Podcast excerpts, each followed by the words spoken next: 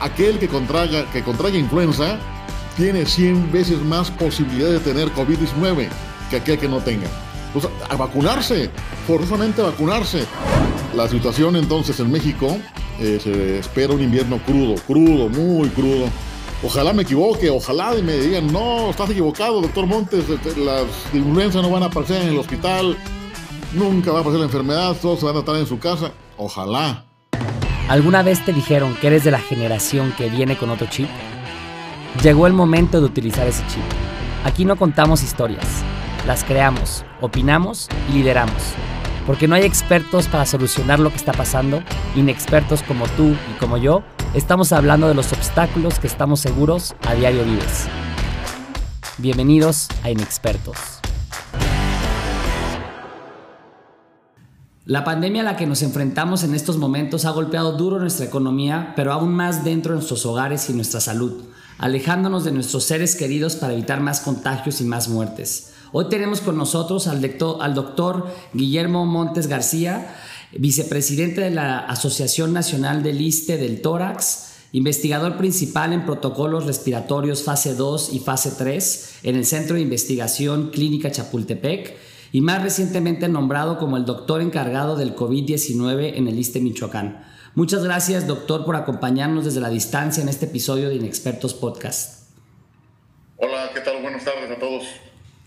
Pues, doctor, le agradezco en verdad mucho que, se haya tomado el tiempo de, platicar con nosotros un poco. Y, primero, para empezar, queremos que nos cuente un poco acerca de usted, de su especialidad, de su trayectoria y de cuáles son las responsabilidades que actualmente está ejerciendo en esta pandemia, doctor.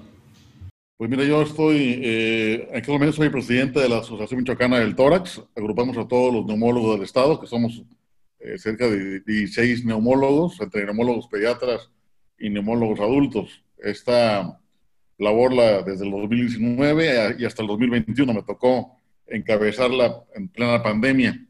Y eh, estamos en el ISTE, en el Hospital Regional ISTE de Morelia, como integrante del grupo COVID eh, en el segundo piso del hospital, donde atendemos a 40 pacientes, un poquito más.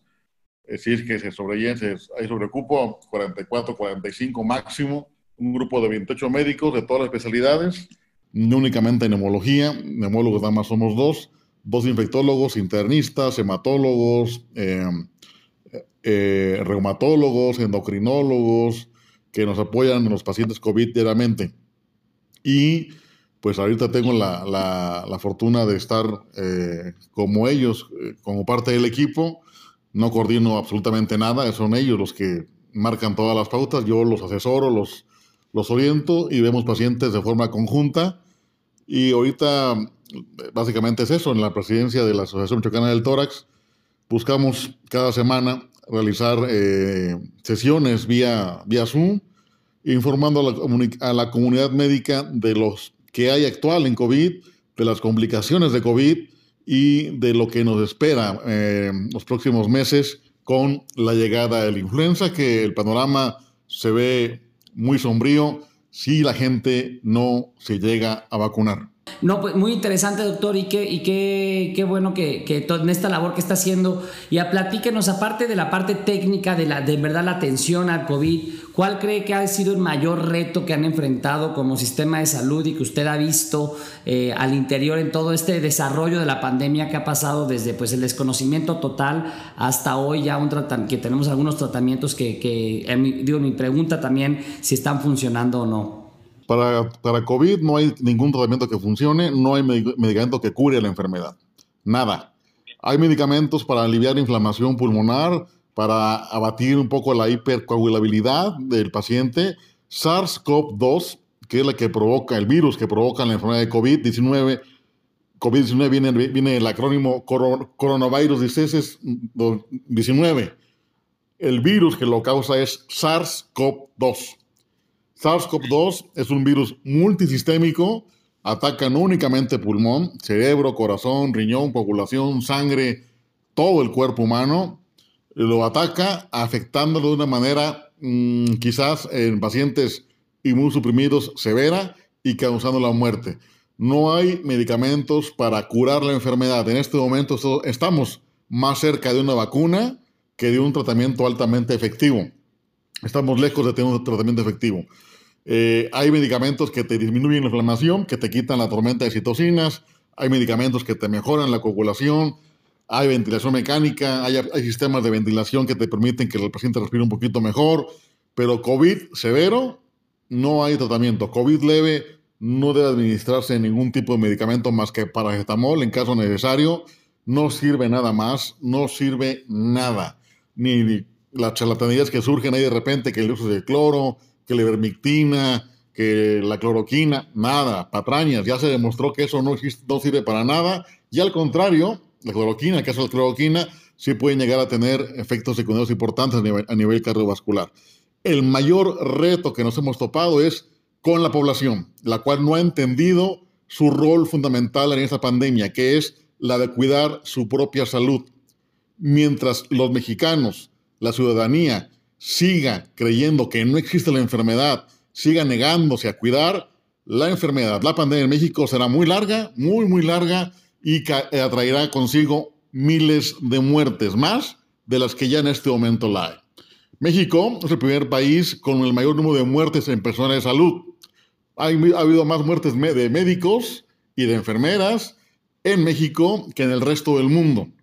En México se habla, se cree mucho en las estampitas, se cree mucho en, los jarabitos, en los tés, en el cloro, pero no se cree en la enfermedad. Entonces, desde ahí andamos mal. La sociedad no ha entendido que tiene que tener un rol fundamental para que esto se detenga. Mientras esto no ocurra, no, lo, no, no pasará y seguirán habiendo más muertes. Por más que los gobiernos, sobre todo estatal, porque el estatal se ha puesto más las pilas que el federal, estatal ha tenido más acciones eh, proactivas que desafortunadamente no logran ser, no logran pasar de los buenos deseos, ¿eh? te lo digo sinceramente, porque sigue habiendo más contagios, sigue habiendo más casos, y a nivel federal, bueno, se han dedicado únicamente a contar muertos. Entonces, no ha habido una estrategia para salir de la pandemia. Y ahora, en época de invierno que conlleva la influenza, está la situación muy sombría, más de lo que está ahora.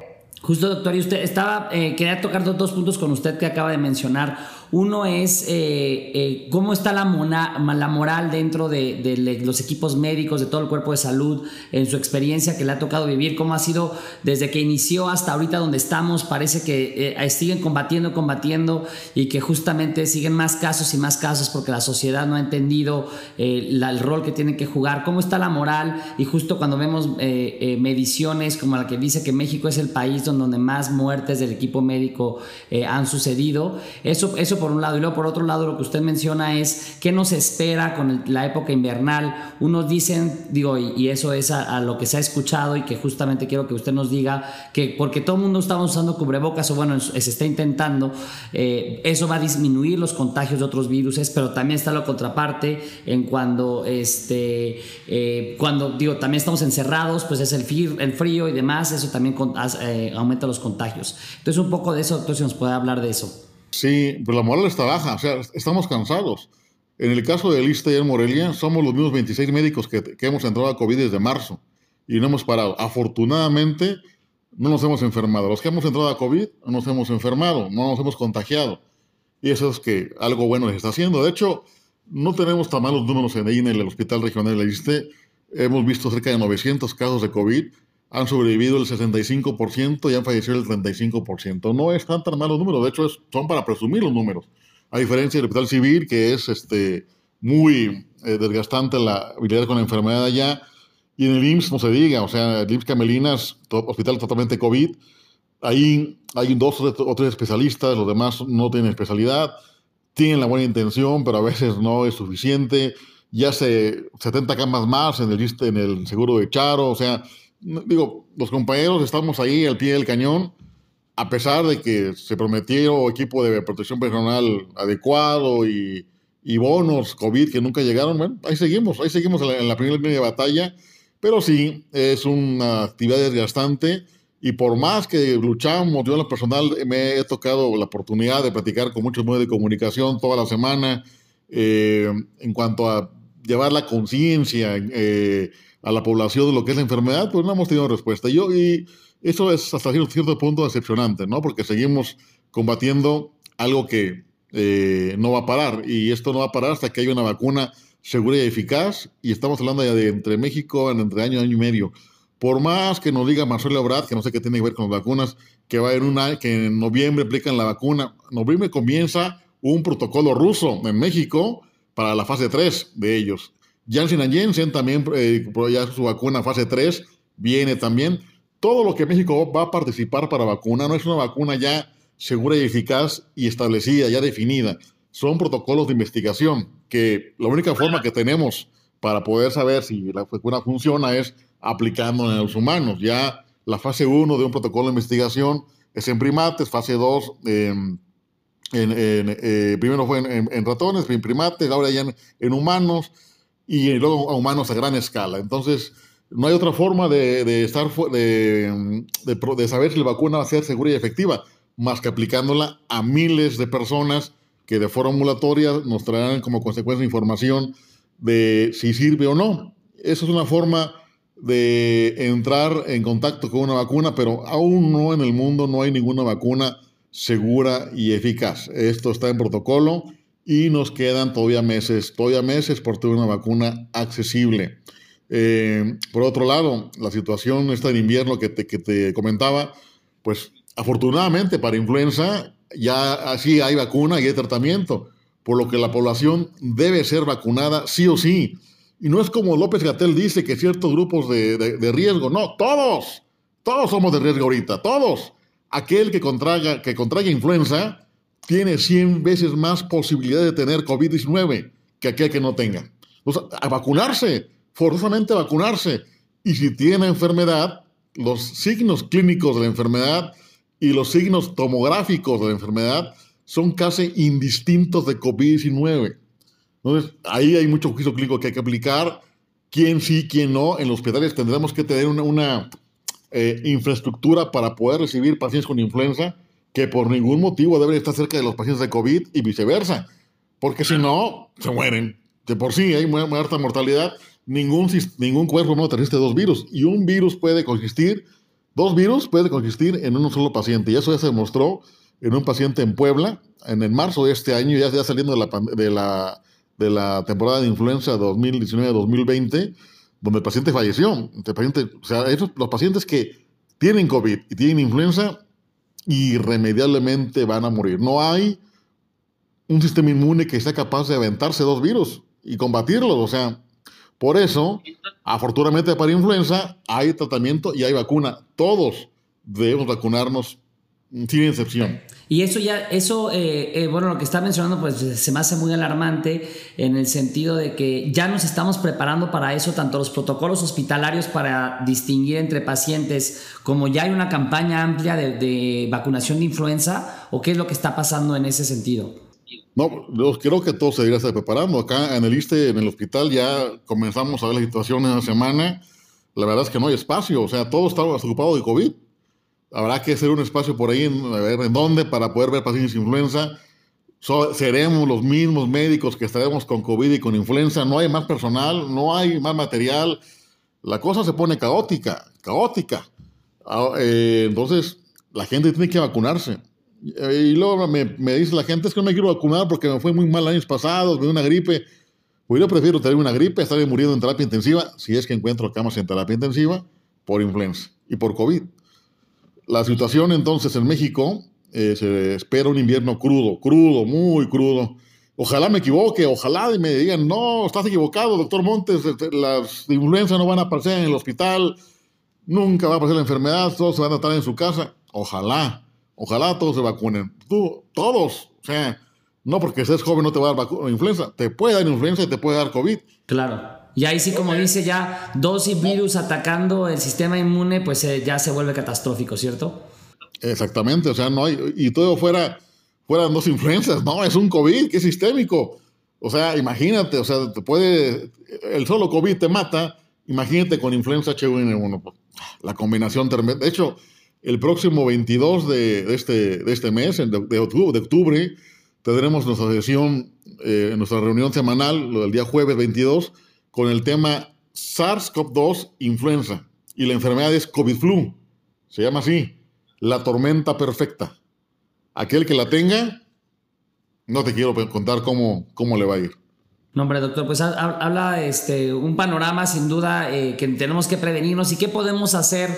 Menciona, digo, como sociedad, que, ahora que ya se está reactivando la economía y que, bueno, ya, ya hay muchos este, afuera y haciendo sus actividades normales, ¿cuáles son las medidas que tenemos que tomar para justamente pues, prevenir esto y ayudar a que no lleguemos a una crisis eh, tal como nos la platica? Obviamente el, el cubrebocas es fundamental nuestra principal vacuna en este momento es el cubrebocas.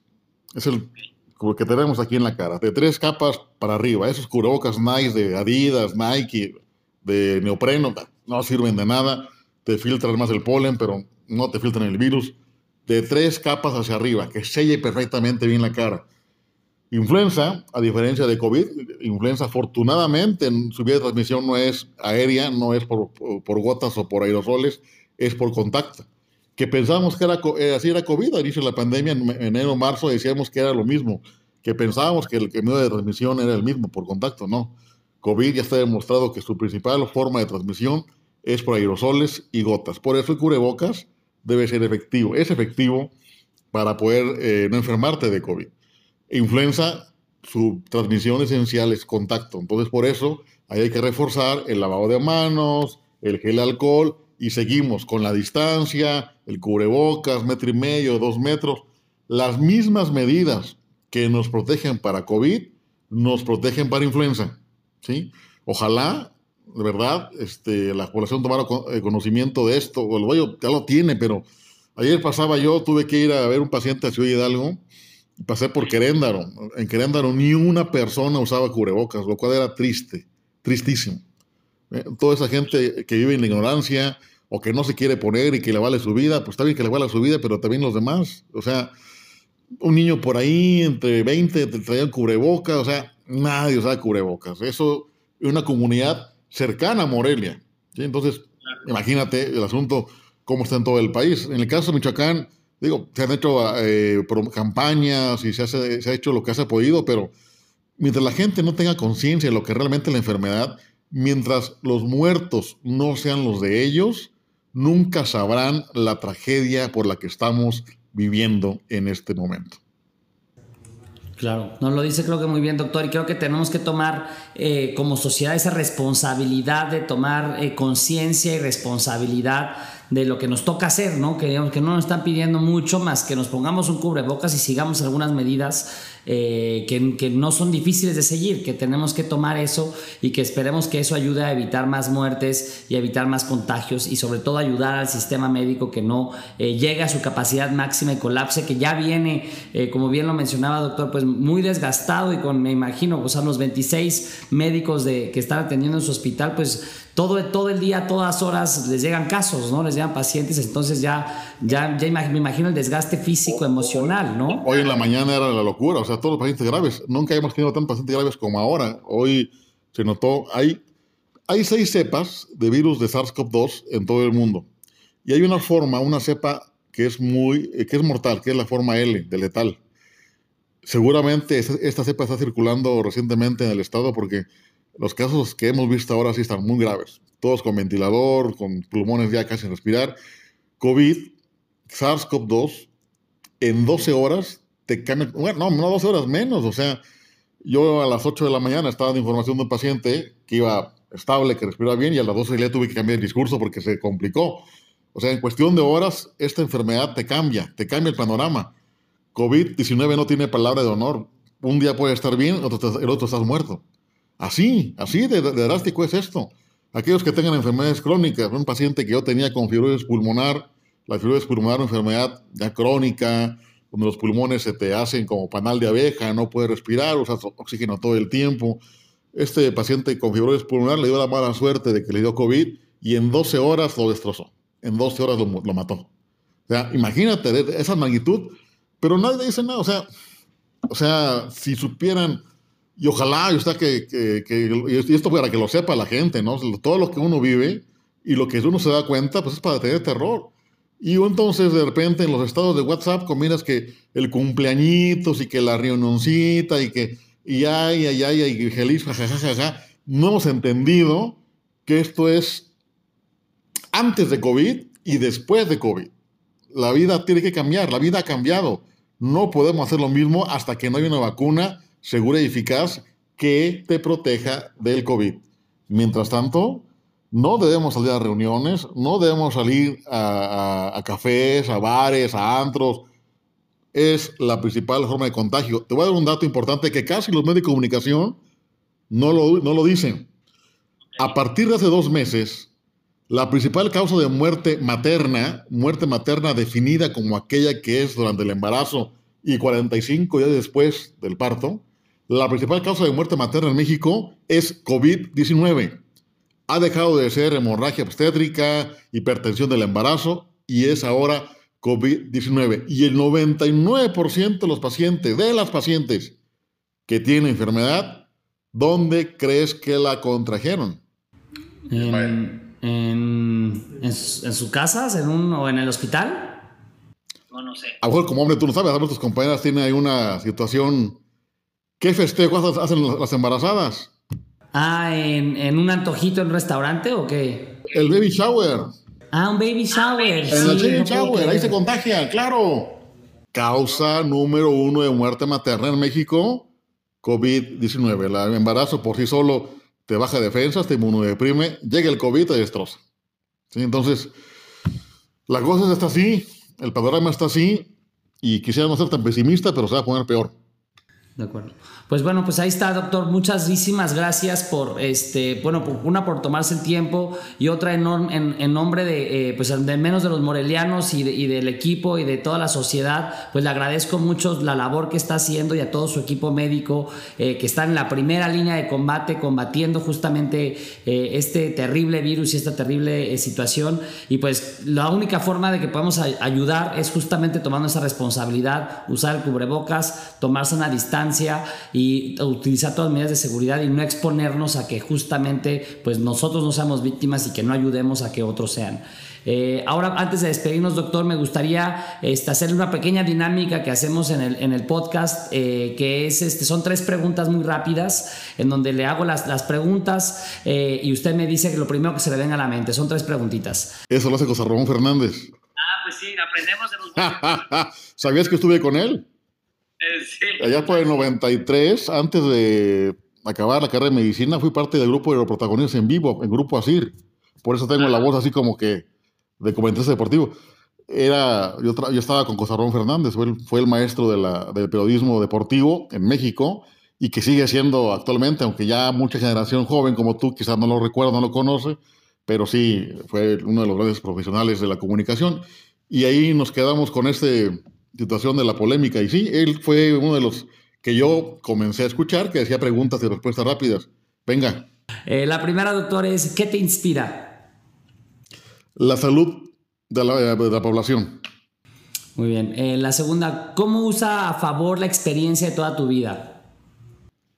¿Cómo usa a favor la experiencia de mi vida? Aplicándome en los pacientes y aplicándola en lo que quiero, lo que hago. Mi familia, primero, los pacientes después. Los médicos también tenemos familia. Los, los, médicos también necesitamos descansar. Si no hiciéramos eso, la locura total, que ese es otro tema, ¿eh?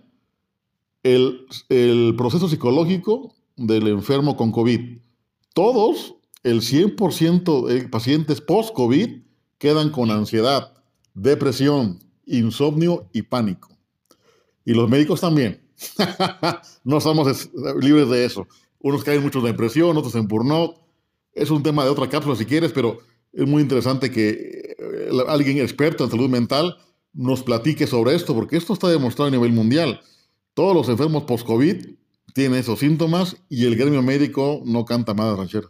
No, bueno, pues sí, habrá que explorarlo más porque justamente son todas las secuelas que nos va a traer esto, ¿no? Una, una población con esos, con esos trastornos mentales, ¿no? Eh, la última pregunta, doctor, es si en tres segundos pudieras cambiar algo, ¿qué sería y por qué?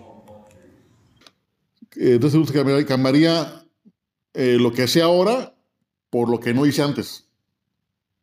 Eso es lo que yo cambiaría. Perfecto, doctor. Pues muchas gracias por, por, este, por tomarse el tiempo, doctor. Y, este, y gracias por escuchar en expertos y acompañarnos y crear otro espacio donde poder expresarnos sobre temas que nos importan y que son reales. Yo me voy con tres cosas, doctor, que aprendí de la conversación que tuvimos con usted hoy. Eh, lo primero es que eh, tenemos que tomar la responsabilidad como sociedad de lo que nos toca hacer, que es usar el cubrebocas, tomar las medidas de seguridad, la sana distancia, para poder ayudar a controlar esta pandemia. Lo segundo es que tenemos que reconocer la gran labor que está haciendo el equipo médico, que está en la primera línea de, de combate y que en verdad yo les agradezco muchísimo toda la labor que están haciendo y pues seguir haciendo esto, ¿no? Y lo tercero es que, que me da una inspiración, como, como eh, todo usted y todo el equipo médico no se cansa de combatir este gran problema que tenemos y que son un ejemplo de inspiración y que tenemos que ver cómo les seguimos apoyando y cómo podemos respaldar todo este esfuerzo. Así que con eso te agradezco mucho, doctor, otra vez que haya estado con nosotros y a todos los invito a compartirnos sus comentarios e inquietudes sobre el tema de hoy a través de nuestras redes sociales en Facebook como Inexpertos Podcast y en Instagram igual inexpertos.podcast. Es para mí un, honor estar haber estado contigo, Ismael. Toda la gente joven tiene mi respeto, el conocimiento más en un estado tan golpeado. Ojalá podamos salir adelante y cuenten conmigo para lo que guste. Muchas gracias, doctor. Que esté muy bien. Hasta luego. Hasta luego, un gusto. Hasta luego, que esté muy bien. Bye bye.